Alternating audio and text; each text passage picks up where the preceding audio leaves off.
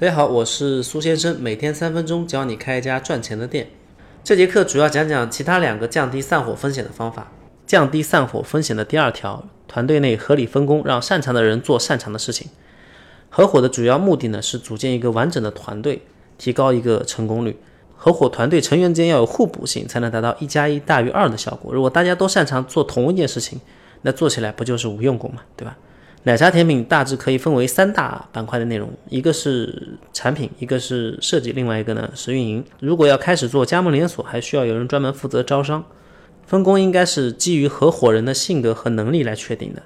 性格方面呢，可以参考大五人格理论。大五人格理论呢是通过五个维度来描述一个人的性格，这个五个维度分别是一宜人性，二意志力，三外向性，四控制力，五情绪性。大家可以找找网上那种大五人格的问卷，看看自己是什么样的一个情况。我举几个具体的例子啊，比如说典型的产品负责人应该是外向性低分，他不擅长与人交际，但是擅长处理与物的关系，控制能力一般是高分，保守的，逻辑性比较强，自控力比较强，有比较高的一个专注力。典型的运营负责人应该是宜人性高分，自信、热情，待人温和，有感染力，外向性高分，精力充沛，善于交际。典型的设计负责人应该是控制分比较低，比较悠闲，比较轻松，随遇而安，思维比较跳跃，但拖延症比较严重，可能会有完美主义的倾向。简单的理解就是，做产品的呢是跟物打交道的，做运营的呢是跟人打交道的，做设计的一般是行为散漫，但是思维很活跃的。当然，除了性格匹配分工，能力也要匹配，而且能力匹配应该是优先于性格匹配的。比如，不管一个设计师多擅长交际。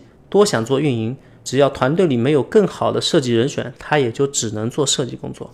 降低合伙风险的第三条是一定要签合伙协议书。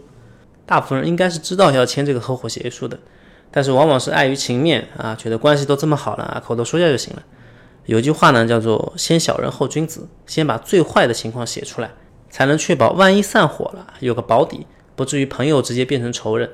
大部分合伙人的矛盾都是从小事情开始的，慢慢慢慢积累，慢慢慢慢发酵，从对事情有意见到变成对人有意见。比如说，你合伙前说的跟合伙后的不一样，你做的事情比我少，跟小情侣吵架的套路基本上是一样的。那合伙协议书应该包含哪些内容呢？第一个，股权的分配原则是以投资比例为准呢，还是以对公司贡献、创造价值的为准？第二个，股权架构谁占大头，谁占小头，决定权在谁手上？第三个，合伙的分工，每个人工作任务是什么？第四个，是否需要全职工作？必须全职还是兼职也可以？第五个，股东退出的机制，如果有人要走了，他的股权怎么处理？啊，如果散伙怎么来清算？第六个，违约责任有没有竞约条款？有没有保密协议？第七个，配偶股权，未婚的合伙人结婚后是否将股权约定为共同财产？已婚的合伙人离婚之后股权怎么处理？呃，这里单独说一下退出机制跟配偶股权的问题。那如果有人要走，那公司是可以按照一定的溢价全部或者部分来回购这个股权的。比如说一家甜品店前期投资一百万，其中股权 A 占股百分之十，呃，付了十万啊。一年之后呢，甜品店估值大概是两百万，股东 A 呢想要退出，这个时候可以通过溢价百分之五十，也就是十五万来回购股东 A 的股权。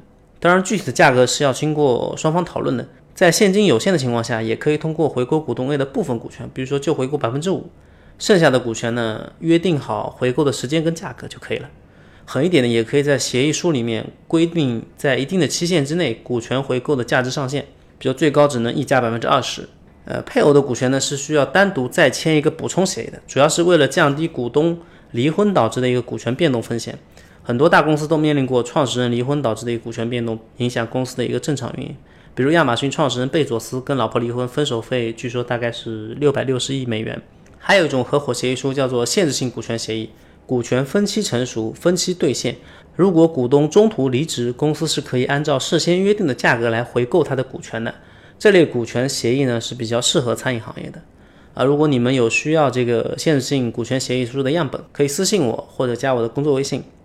好，今天的课就到这里。我们这节课主要讲的是通过合理分工跟签订协议书来降低散伙风险的方法。